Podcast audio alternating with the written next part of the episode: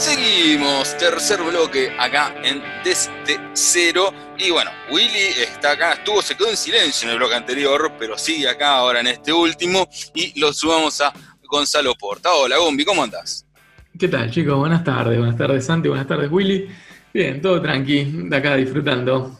Bueno, bueno, me alegro. Vos no sos como Nico, ¿no? Que vive la vida como si fuese un viernes, porque en el bloque anterior me dijo mañana que es sábado. Yo no sé, si mañana es ah, no, no sé, está loco. Está mal ese pibe, ¿eh? Mirá que lo tenemos ahí en Eras una vez un podcast y cada tanto tira una de esas. Está como medio perdido, me parece. Sí, sí, tiene, tiene problemas. Este, aparte, viene demorando la, grabación de, Mandalorian hace tiempo. Yo, ustedes me lo prometieron, quiero escucharlos y sin embargo él, él me atrasa. Eh, igualmente, yo entro a ver hace una vez un podcast ahí en Spotify y vuelvo a escuchar lo que ya dijeron. Pero, pero, quiero que me mande a la sobre Star Wars. Sí, sí, sí, ya, ya va a salir este, el nuevo episodio. Sí, sí, dedicado un poco a Mandalorian, que la está rompiendo toda, y al mundo en general de, Star Wars. Ya lo vamos a hacer, a la gente que se quede tranquila. Y síganlos en Instagram, como Érase una vez un podcast. Ahí Exactamente. todo, todo junto. Bueno, igual ya que estamos hablando de Instagram, síganos a nosotros en nuestras redes sociales, a Desde Cero Radio o a Facebook como Desde Cero o en ambas cosas. Este, bueno, en otro orden de cosas, eh, vamos a hablar del mundo gamer. Y antes de que te adentres en eso, Willy tiene una pregunta que, me la trasladó a mí en producción y yo le dije, no, a mí no, preguntásela a Gomi, porque yo no tengo ni idea. A ver. ¿Cómo andas, Gombi? buenas tardes para vos también. Gracias por sumarte a este tren de la locura que es desde cero. Che, escúchame, no, porque el otro día me puse a jugar a la Play 4. Cuando inicio, me aparece un, un icono ahí que decía, que no lo había visto nunca, que dice Play 5. Y dije, chau, tengo la Play 5, eh, me la compró alguien, me la regaló, una cuenta trucha. ¿Qué significa ese icono en la Play 4 acerca de la Play 5? Claro, bueno, no, no, no la tenés la Play 5, tenés que comprarla, de hecho, para poder usar ese, ese icono, esa aplicación, que es el Control Remote, se llama, y sirve para jugar fuera de lo que es la PlayStation 5, eh, por ejemplo, en este caso en la consola, en la PlayStation 4, o eh, también está para, para celular, tablet y computadoras. Es una aplicación que eh, fue una de las funciones que salió con PlayStation 4 en su momento eh, y funcionó bastante bien. Hay que ver cómo funciona con, esta nueva generación. Obviamente no vas a tener la, misma calidad jugando en una, PlayStation 5, no vas a tener los mismos tiempos de carga, pero bueno, sirve para eso. Si tenés una PlayStation 5, podés jugar, eh, por ejemplo, no sé, tenés la PlayStation 5 en tu casa y la PlayStation 4 en la casa de un amigo, este, y podés jugar desde esa PlayStation 4 a tu PlayStation 5 eh, en esa consola. Ok, va a bajar la calidad de imagen y, todo lo demás. Exactamente. Bueno. O me, o me compro o, la Play 4 para jugar en la casa de un amigo, como dijiste, o me compro la Play 5 o sigo así, sin amigos. Exactamente. Menos gasto, es mejor. claro, claro, claro. No, quiero seguir con amigos. En algún momento voy a retomar mi mundo gamer, voy a, voy a hacerlo. Por el momento yo solo te escucho, Gombi, y voy tomando nota eh, lunes tras lunes. Así que eh, la semana pasada ya has dicho que ibas a estar contando toda la renovación de juegos de, de, ahora, de noviembre o de la nueva generación, porque eso, eso también, yo, yo, yo escucho y viste y estoy presente. Así que bueno, te escuchamos. Sí, exactamente. Como, como dijo el indio Soler una vez, el futuro llegó y ya está entre nosotros. Esta semana que pasó, eh, por fin tenemos las nuevas consolas. No acá en Argentina, sí en Argentina están ya entregaron las primeras Xbox. Este, se sabía que iba, que iba a llegar un, un, rato antes, en el mismo, más o menos, el mismo tiempo de salida que el resto del mundo. No la PlayStation, pero sí la PlayStation 5 está en el resto del mundo junto con la Xbox. Eh, y eh, de hecho, Xbox trató de, poner un paño frío a esto de que la gente, viste, que es como hace como un Boca River, de no, esta es mejor, no, aquella es mejor. Eh, y felicitó el 12 de noviembre cuando, un día después de salir la, Xbox, cuando salió la PlayStation 5, lo felicitó por, por Twitter. A, la, a la empresa japonesa les puso, es un placer compartir hace tantos años este, sacar consolas con ustedes. Felicitaciones por la nueva PlayStation 5. agradeció y felicitó también PlayStation 5 a la gente de Xbox. Así que desde las empresas le pusieron un paño frío a esto y eso está bueno porque las dos consolas son prácticamente igual, tienen la misma potencia. Se sabe que es un poquito más potente apenas la, la Xbox, pero PlayStation, como siempre decimos acá, tiene los títulos, ¿no? Estos títulos originales que viene sacando hace tiempo, que son un poco más llamativos a la, a la hora de jugar. Cada uno tiene lo suyo, pueden ir para el lado que quieran, eso ya lo saben todos. Pero bueno, ya están acá y con eso también llegaron los nuevos juegos, como por ejemplo esta semana de, lanzamiento de las consolas ya tenemos varios nuevos juegos, como por ejemplo el Assassin's Creed Valhalla, este, esta franquicia que viene hace un montón de tiempo con el tema de los asesinos, esta vez situado en todo lo que es la mitología nórdica, esta vez manejamos vikingos. Eh, la gente lo, recibió bien, eh, volvió a tener un par de cositas que había perdido con los juegos anteriores, que estaban muy buenos igual. Eh, retoma la, misma historia, pero bueno, esta vez nos vamos para, para, el lado de los vikingos. Por ese lado, la verdad que ha sido recibido con buenas críticas tanto por la, por la gente capacitada como por los jugadores en general. Y eh, ese juego está para las dos consolas y tanto para las consolas viejas también se puede jugar por suerte. Pero bueno, tiene ese salto de calidad nuevo de las consolas como el ray tracing, es decir, que todo lo que son luces eh, reflejadas se ve de otra manera. Eh, tenemos como ese salto gráfico que nos trae la nueva generación. Sí, Willy. No, vos decías que tuvo buena repercusión en los jugadores y en la crítica. ¿Le dan bola a, lo que dicen los jugadores de, cada empresa? Eh, sí, sí, sobre las empresas que hacen los desarrolladores de juegos, sí. Este, por ahí lo que más hincapié le ponen es a lo que piensa el usuario, no tanto a la, crítica especializada. Eh, y después, bueno, tenés, tenés obviamente de todo. En los usuarios va, va, a haber uno que te lo mate y otro que diga que es el mejor juego del mundo. Pasó, ya lo, contamos en su momento con el de Last of Us 2, que, la, que tenía en una de las páginas más importantes de videojuegos, tenía un puntaje de, los críticos de 9 puntos promedio y un puntaje de usuarios de 2, puntos promedio, este, porque no les habían gustado ciertas decisiones que habían tomado dentro del juego, cosas racistas y homofóbicas que la gente no, tomó muy bien y, y por eso le puso puntaje bajo. Este, pero bueno, otro de los lanzamientos, este sí es exclusivo de PlayStation, salió para PlayStation 4 y PlayStation 5, es el Marvel Spider-Man Miles Morales, este Spider-Man de, raza también eh, afroamericana, que le fue muy bien con la, última película, Guille sabrá también, este, que era Into the Spider-Verse. Eh, y es un personaje que la gente recibe muy bien y es un juego que la gente recibe muy bien.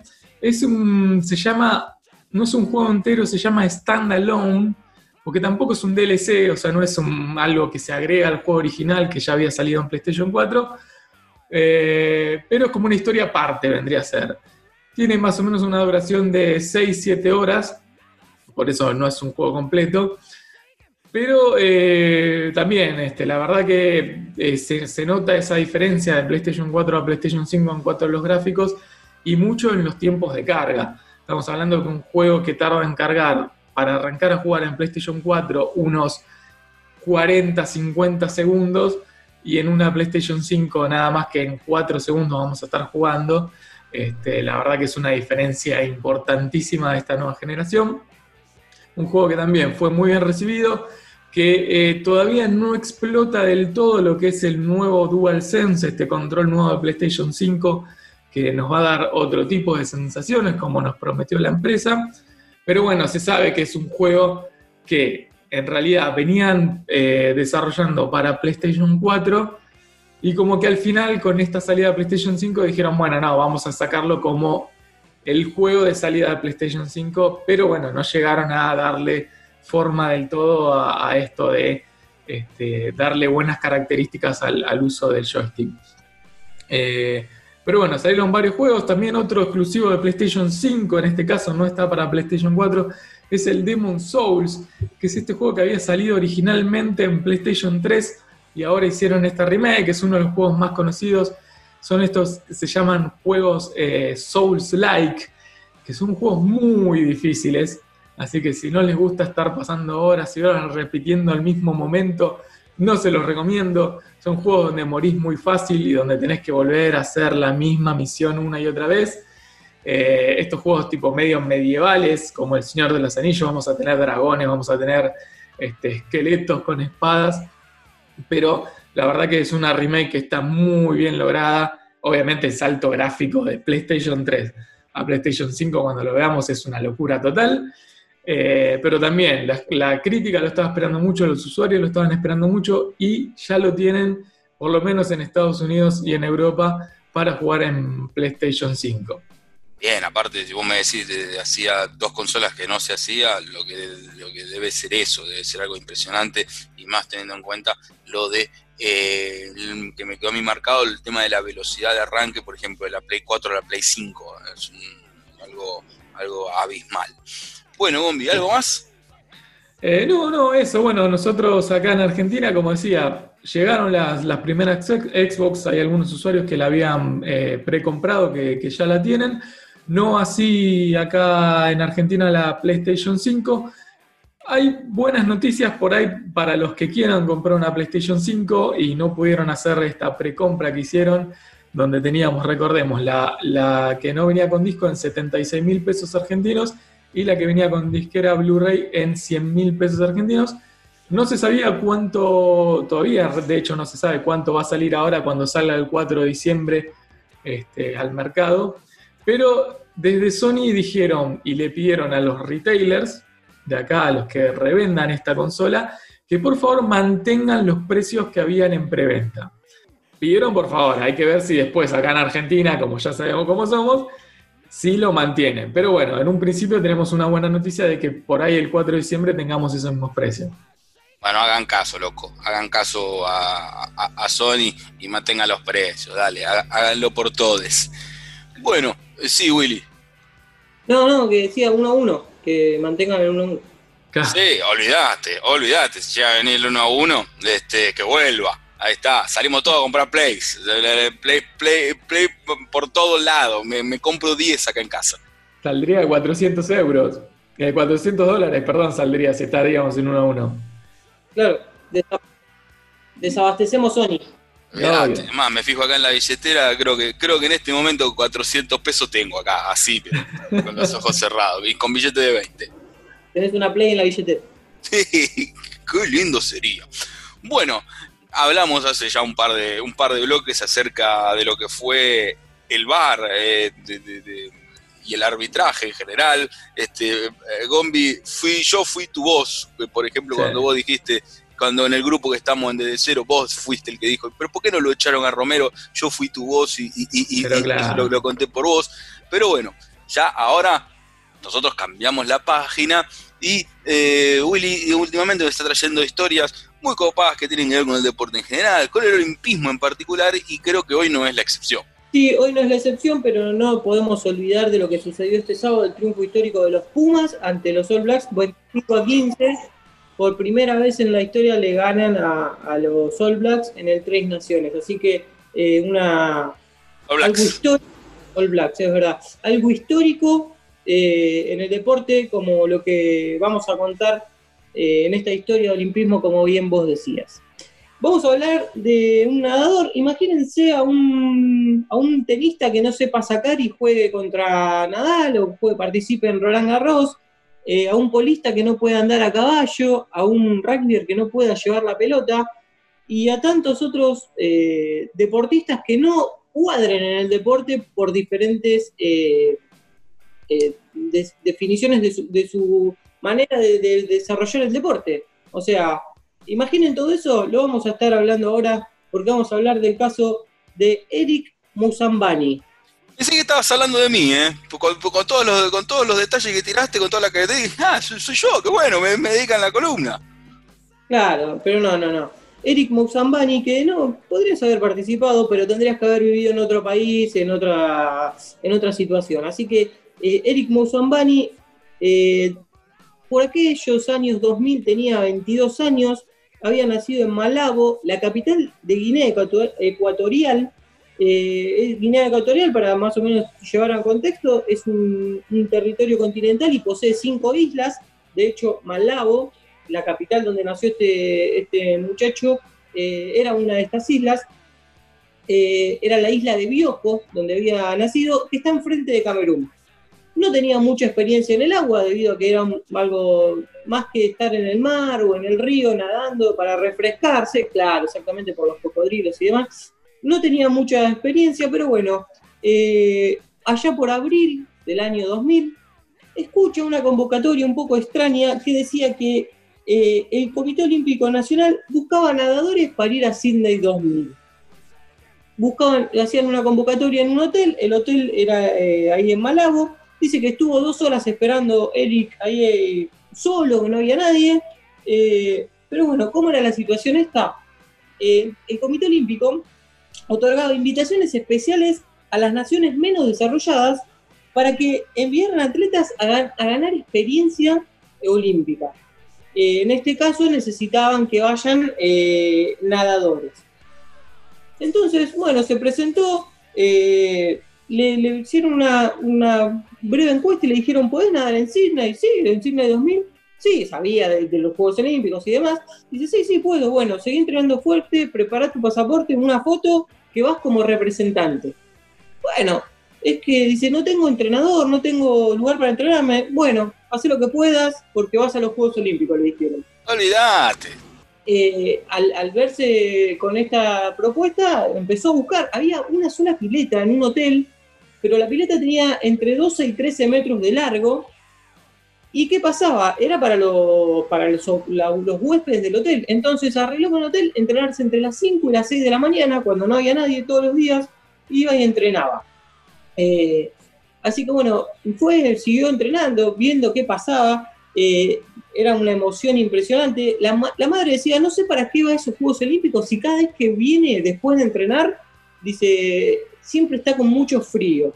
Entonces la madre ya se preocupaba por él porque dice, no, no va a poder hacerlo. Eh, bueno, era una, emoción importante porque iba a viajar por primera vez al exterior, iba a representar a su país. Eh, no tenía ni idea lo que eran los Juegos Olímpicos sí, más allá de que lo había visto en la tele o demás, no tenía ni idea lo que significaba. Entonces dice que tardó como tres días para llegar a Sydney, pasaron por no sé cuántos países, eh, y bueno, hasta que llegó a, la, la, Villa Olímpica y dice, todo era inmenso, todo era muy grande, y cuando llegó a ver la pileta, la pileta olímpica de 50 metros, dice, en mi vida había visto algo así. Bueno, eh, la pileta lo dejó perplejo, ¿viste? Empezó a, ver todo este tema de cómo, tenía que hacer las cosas, cómo tenía que entrenar, qué tenía que hacer. Eh, más, más, más que nada en cómo tratar de no defraudar en estos 100 metros. Eh, dice que en la Villa Olímpica se cruzaba con, con, todas las figuras que él había visto por TV incluso con un joven Ian Thor, gran nadador y gran figura de esos Juegos Olímpicos, que después en Atenas explotó. Así que él eh, miraba todo, él pasaba inadvertido entre todos estos, pero bueno, él estaba muy, muy metido en lo que tenía que hacer. Cuando le toca entrenar, empieza a entrenar y le, toca le da el turno de entrenamiento con la selección estadounidense de natación. Ah. Eh, eh, claro que era ¿viste? Una cosa de locos. Y tenía que entrenar eh, a contrarreloj porque él llegó eh, a mediados de septiembre, el 14, 15 de septiembre llegó y el 19 tenía que nadar. Es como que nosotros que hacemos un picadito entre, nosotros y de repente aparece la selección con Messi, con Cunagüero, con todo. Además, encima de eso son todos buenos, buenos. Entonces, como que si fuesen todos Messi y nosotros, que no sabemos hace más de 10 jueguitos. Es como que un día, un domingo, estén en, en, Lomas, en el parque donde juego yo, y digan, che, mirá, te llamó Escalón y el martes viajás a jugar a Lima. Que mañana, claro, que, que, ayer me hubiesen dicho, che, mirá que el lunes viajás a el otro día miraba cómo hacían ejercicios de calentamiento, eh, que son todos con pelotas, se tiran la pelota de un lado para el otro, la paran de primera, la paran de taco con el hombro a mí me llegan a poner ahí, ¿sabes? El papelón que paso, me voy directamente. Así que imagino el, pobre miedo, el, el, miedo que habrá afrontado este pobre hombre. Es verdad, sí, un, miedo total. Bueno, empezó a, analizar las técnicas que tenían los rivales, a ver cómo hacían, y el gran dilema de él era que tenía que ir hasta los 50 metros, porque él corría los 100, y dar la vuelta. Vieron que hay un, estilo o hay una técnica muy importante de tocar y dar la vueltita y salir, bueno, entonces miraba y no podía. Tan, tal es así que el entrenador de Sudáfrica le preguntó si era nadador. Le dice, ¿vos sos nadador? dice, sí, bueno, le explicó cómo era la situación, cómo había llegado ahí, y dice que lo ayudó mucho, le enseñó todo, de hecho le regaló la malla que tenía para nadar, que la que usa después en competencia, se la regala. Eh, llega el 15 de, septiembre de este 2000, la inauguración de los Juegos, él es eh, abanderado de su país junto con otros tres, eh, otros tres deportistas, que eran otro hombre y dos mujeres, no sé bien de qué, en, qué juegos en qué deporte participaban, pero bueno, eh, pasó, vio pasar a los países, no entendía nada, era abanderado de, Guinea Ecuatorial, 199 eh, países desfilaron, un montón de tiempo parado ahí. Bueno, la competencia llega este 15 de, septiembre y bueno, nada, estaba ahí, cumplió con todos sus rituales, en el, llega al vestuario y cumplió con, los rituales de desayuno, elongación, eh, fue con una comitiva al, natatorio, él no tenía entrenador, recordemos esto. Eh, había muchos, muchos deportistas que se habían preparado toda su vida para, participar y él estaba por primera vez ahí junto a todas estas figuras. Eh, cuando, cuando ve la pileta, él dice que la pileta lo, lo desde el primer día, dice que era mucha agua para él y que fue un tormento. Suena la chicharra que llaman a la serie, él participaba en, este, en, este, eh, en, esta, en esta participación especial que le daban a estos países con eh, dos deportistas, eh, Karim Bare de Nigeria y Farhud Oripov de Tayikistán. Esa iba a ser la serie, era una serie más que nada protocolar, más que nada de incentivo al deporte, como había sido esta propuesta.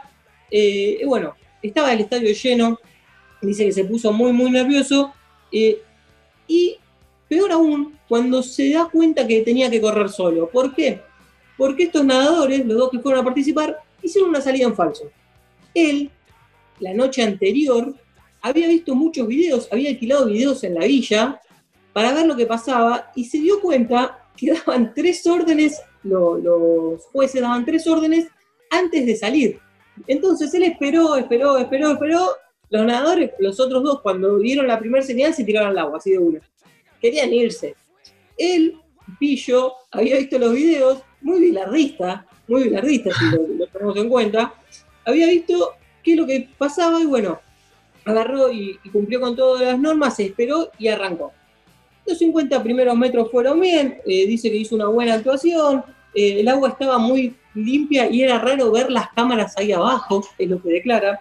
Eh, bueno, empezó a concentrar toda su energía para poder llegar, ¿Y qué es lo que sucede?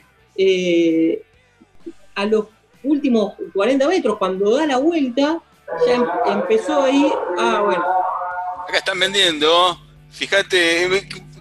Venden piletas. Venden piletas. Yo me voy a entrenar entonces para el próximo Juegos Olímpicos entonces. Perdón, Willy, sí. No, bueno, decía que eh, empezó a sentir un cansancio extremo, que todo el mundo lo estaba observando, que mi país, mi mamá, todos, él comenta que, lo estaban observando. No me preocupaba tanto el tiempo, todo lo que quería era terminar, más que nada porque estaba cansadísimo, estaba muy, muy agotado y no llegaba. Eh, todo el público lo, gritaba, lo alentaba, y bueno, eh, llegó, eh, llegó a, a, cumplir este, estos 100 metros en un tiempo de un minuto 52 segundos 72 centésimos. El ganador, el sudafricano que ganó la medalla de oro, eh, lo hizo en 48 segundos. Estuvo ahí un, minuto y 10 después, no tanto. No tanto, no tanto, así que bueno, el tema es que cuando llegó, perdón, cuando llegó, bueno, al, triunfo, qué sé yo, se lo cruza a eh, Michael Klim y le dijo, Congratulations. Este es el espíritu olímpico, por haber cumplido y haber llegado y haber participado sin saber. A partir de ese día, bueno, salen todos los medios del mundo, porque es, eh, esto fue algo increíble, eh, y a partir de ese día ya no pudo dormir, al otro día en la villa no pudo dormir eh, de, los nervios, dice que durmió muy poco, se despierta, va a desayunar y empieza a pasar en, en la villa algo particular. Eh, todos querían hablar con él, la revista Time lo quiere hacer una, una, exclusiva con él, él no sabía hablar en inglés, entonces se le acerca la marca Espido y le empieza a regalar mallas, todos querían sacarse fotos, todos querían hablar con él.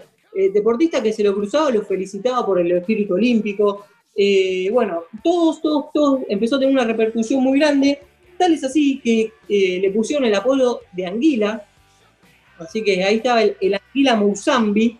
quiso ir a conocer un par de playas y dice que, dijo, bueno, vamos a conocer un par de playas más conocidas acá en Sydney eh, se acercó y dice que no podía bajar porque toda la gente le pedía, estuvo 15 minutos y toda la gente le pedía autógrafos, fotos y demás, lo perseguían por todos lados.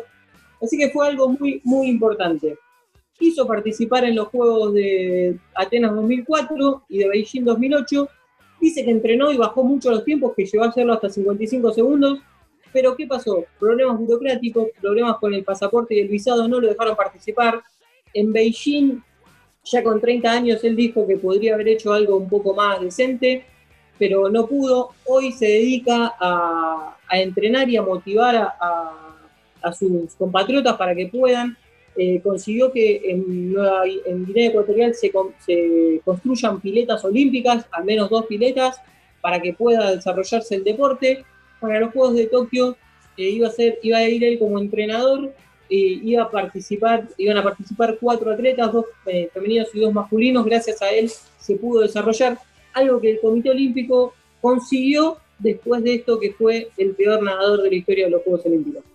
Hermosa historia de, superación y, me encanta que, hoy en día se esté dedicando a eso, a alentar a la gente eh, para, poder hacer más cosas. Eh. la verdad que muy, muy bien este, no te creas que has terminado con esto, ¿no? Porque la efeméride, quedan muy pocos minutos, pero la efeméride del día la tenés que contar. Sí, la efeméride del día es que, bueno, hablamos de selección, hablamos de la bombonera, hablamos de Messi, hablamos de referentes. Un día como hoy, en 1997, Riquelme debutaba eh, en la bombonera, justamente con la selección mayor en el empate por eliminatorias para el Mundial de Francia 98 eh, 1 a 1 contra Colombia, Valderrama y Cáceres habían convertido los goles. Y también un día como hoy, pero del año 2003, Lionel Messi comenzaba su carrera en el Barcelona en aquel partido ante el Porto, eh, un partido eh, amistoso que jugó el equipo de Frank Rijkaard en ese momento contra el de José Mourinho. Y lo que traje yo un poco también es lo que los, ensambla en esta selección Jugaron juntos Riquelme y Messi, dos grandes referentes del fútbol argentino y mundial. Eh, jugaron juntos en la selección 26 partidos, entre eliminatorias, Copa América y Juegos Olímpicos. Ganaron el Juego Olímpico eh, en Beijing 2008.